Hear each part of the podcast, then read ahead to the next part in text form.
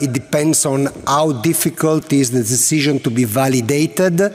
Certainly, it will be faster because uh, VAR has not to draw the line as uh, they do now with the other system like uh, crosshair or triangulation, which are which will be available on site in case of need as a backup.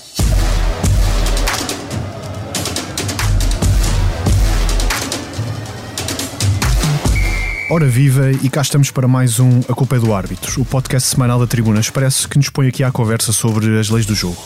Eu sou o Diogo Pombo, aqui comigo está o Duarte Gomes e agora que o Mundial já começou, vamos estar muito de olho no que se for passando no Qatar. Neste caso, aproveitemos a deixa do Sr. Pierluigi Colina e do seu inglês carregado de sotaque italiano. Há dias, o presidente do Comitê de Arbitragem da FIFA falou sobre a tecnologia semi-automática de fora de jogo que está a ser estreada neste Mundial e vimos-la em ação logo ao terceiro minuto do jogo de abertura, em que foi usada para anular um golo ao Equador por fora de jogo. E agora esta é a parte em que eu me vou calar e, e, e deixar de falar. Duarte, que é para não dizer aqui uns uh, disparados, porque isto foi um lance que, que, criou alguma dúvida e confusão. Sim, e repara bem que esta tecnologia, uh, que já foi estreada antes, em termos quase de testes, não é? Está a ser agora mostrada ao mundo na, no Campeonato do Mundo Uh, e acontece 3 minutos depois do pontapé de saída. Há coisas fantásticas. E acontece logo num lance dificílimo, uh, que a própria transmissão televisiva não foi nada simpática na forma como passou para nós, gerando muitas dúvidas e até, uh, enfim, algumas perguntas. Mas será que havia mesmo fora de jogo ou não? Primeira questão: fora de jogo, indiscutível. Segunda questão, porquê? Porque o jogador número 2 do Equador eu não sei se as pessoas estão a recordar-se do lance. Vamos tentar fazer aqui um desenho visual. Sim. Há um cruzamento para a área em que há um, o guarda-redes sai e, e tenta jogá-la, mas quem a toca de cabeça é o jogador do uh, Equador. Nesse preciso momento, no momento do toque, havia um colega de equipa desse jogador número 2, que era o número 11, o Micael Estrada, uhum. que estava em posição fora de jogo milimétrica. Ali havia uma perninha um pouco adiantada em relação ao penúltimo adversário.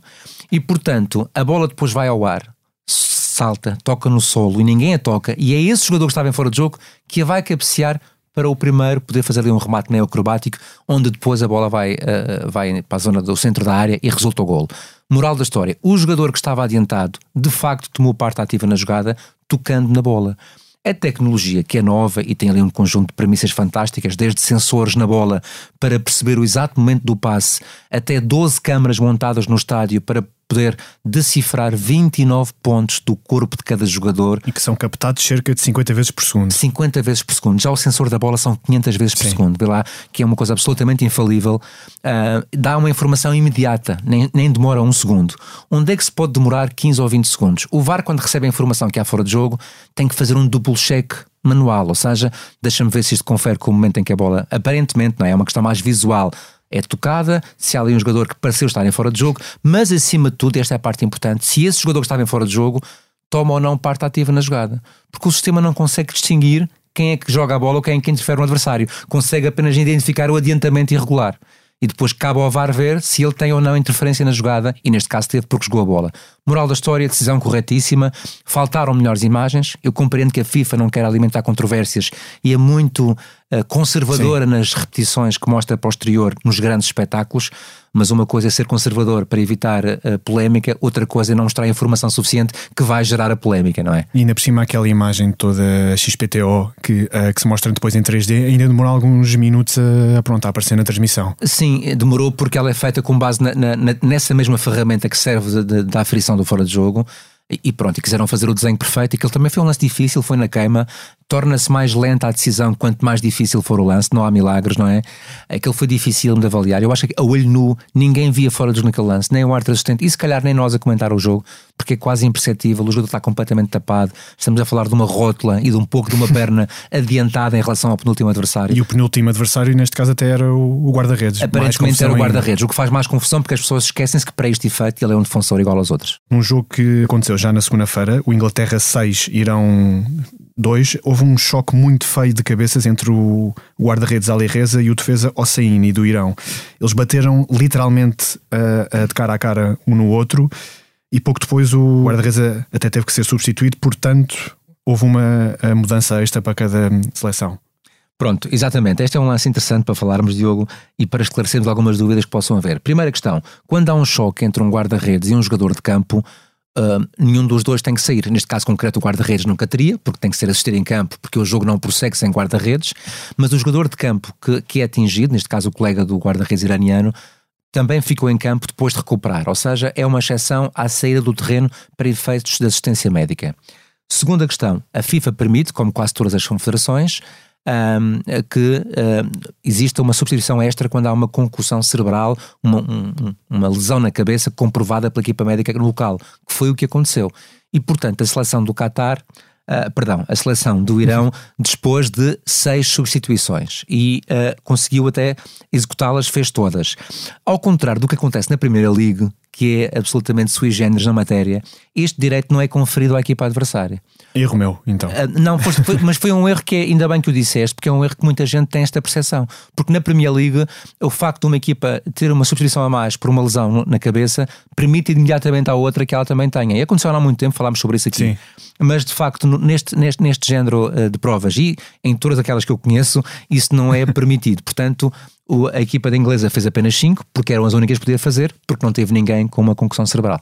E, e, neste jogo, uh, para acrescentar, ainda tivemos um tempo de compensação total de 24 minutos, 14 na primeira parte e 10 na segunda. Sim, porque houve um conjunto de lesões, que, que a do guarda-redes claramente, na segunda parte também houve muito tempo de paragem por questões relacionadas com lesões, substituições a mais, neste caso ao todo foram 11, uh, eh, e também indicações que os árbitros têm para serem muito firmes na compensação de tempo perdido.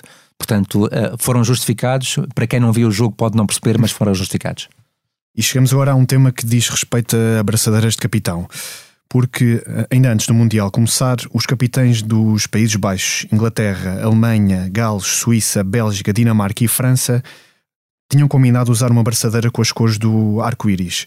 A iniciativa pretendia passar uma mensagem de não discriminação e de apoio à comunidade LGBTQI, mas a FIFA disse-lhes que ia impor sanções desportivas caso o fizessem. Já esta segunda-feira, portanto, Harry Kane usou uma abraçadeira preta desenhada pela FIFA onde se lia apenas No Discrimination. Se por acaso o capitão da Inglaterra tivesse posto pronto, a outra, a original, o árbitro tinha de fazer alguma coisa em campo, Duarte?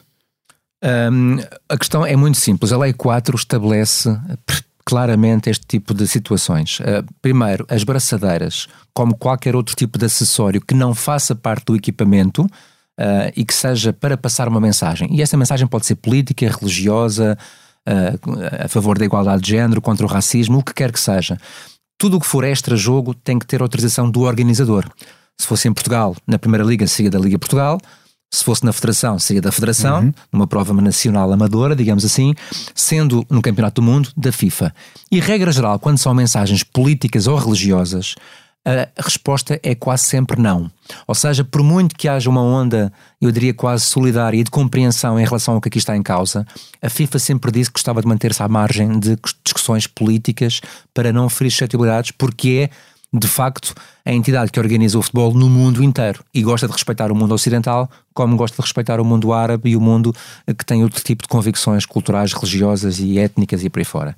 E, portanto, naturalmente que não iria permitir isto. Ora, se não permite, isto incorre no tipo de infração que acontece em relação aos equipamentos. O árbitro vê que o jogador tem um acessório que não é permitido, tem que lhe dizer: tens que sair e retirá-lo e depois pedes-me para entrar. Se ele não o fizer, é advertido, ou seja, cartão amarelo, e se ele mantiver, dois amarelos, cartão vermelho.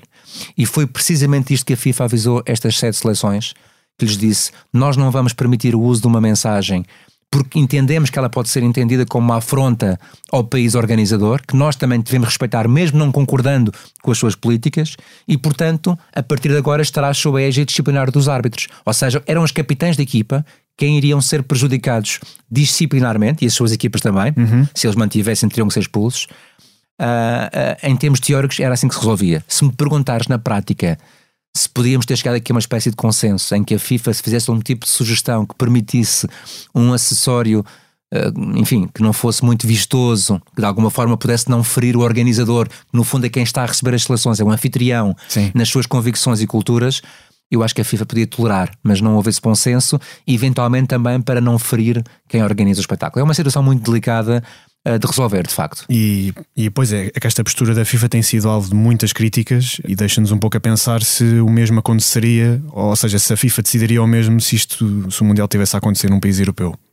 Pois, uh, eventualmente não. A questão é essa, exatamente. Eu sou sempre a favor das questões uh, resolvidas com sensatez e com, e com, e com base naquilo que, que as pessoas no seu global esperam. A FIFA eh, teve uma decisão que foi eventualmente política, a de não querer ferir, Exatamente. neste caso, o, quem, o anfitrião, sabendo eventualmente que poderia estar a ferir todos aqueles que lutam por um direito que me parece absolutamente claríssimo e legítimo. Uhum. E chegamos ao nosso tempo de compensação. A história de hoje envolve uma viagem com asas, não é assim, Duarte? É, uma de muitas que eu tive o prazer de fazer enquanto árbitro no ativo, também arte internacional, mesmo a nível nacional, muitas viagens aos Açores, à Madeira, muitas ilhas nos Açores, muitos jogos. Uh, e muitas viagens de avião. Eu felizmente nunca tive problemas, nunca fui daquelas pessoas, e, e se fosse dizia eu sem qualquer problema, mas uh, consigo adormecer quando o avião ainda não arrancou, portanto não tenho esse problema. Não eras um Dennis Bergkamp? Não, não era um Dennis Bergkamp, nem, nem tantos outros que têm esse problema que até fazem viagens curtas de comboio para não fazerem de avião. Mas a verdade é que uh, esta viagem à Madeira, curiosamente a minha terra natal que eu adoro, foi memorável porque eu tive três aterragens que, como os, uh, os comandantes de bordo costumam dizer, borregaram. Borregar é fazer-se à pista e arrancar de seguida porque não conseguem aterrar. O tempo era muito mau, é frequente no Funchal, os ventos cruzados, mau tempo. Uh, o aeroporto, como vocês saberão, é sobre o mar, portanto, uma zona difícil de aterragem, muito desafiante. Agora está maior, uh, há uns anos ainda era mais curto, o que tornava a coisa ainda mais arriscada. Era uma espécie de esporte radical, aterrar no Funchal, naquela pista e nós fizemos três tentativas. Um, na primeira vez e na segunda, porque o comandante avisou, uh, ninguém falou, era silêncio total naquele avião. À terceira era só gritos. E quando as pessoas começam a gritar, não há, não há tranquilidade nem paz de espírito que resista, porque também gritas sem querer, não é? Já que gritam, gritamos todos, não é? Claro. Portanto, foi uma coisa muito difícil, foi bastante turbulento. Acabámos por ir pelo Porto Santo, onde aterramos e ficamos muito tempo até voltar. Uh, mas mesmo naquelas 15, 20 minutos de trajeto para o Porto Santo, não se ouvia viva a alma depois dos gritos, porque estávamos todos a sentir uma grande trepidação e no fundo só queríamos terra firme. Mas pronto, foi uma aventura, acontecem muitas. Quem anda de avião mais vezes, obviamente, está sujeito a estas peripécias. Senti o coração nas mãos dessa vez, mas nada que não tenha passado. E correu tudo bem, porque estamos aqui a conversar e para a semana. Sãos uh, e, e, salvos. Estaremos novamente, uh, em princípio, e se tudo correr bem, sobre o Mundial, que, que vai nos trazer muitos lances uh, para analisarmos. E chegamos assim ao fim do mais um A Culpa é do Árbitro, a sonoplastia do João Luís Amorim. Obrigado, Duarte. Um abraço. E até para a semana.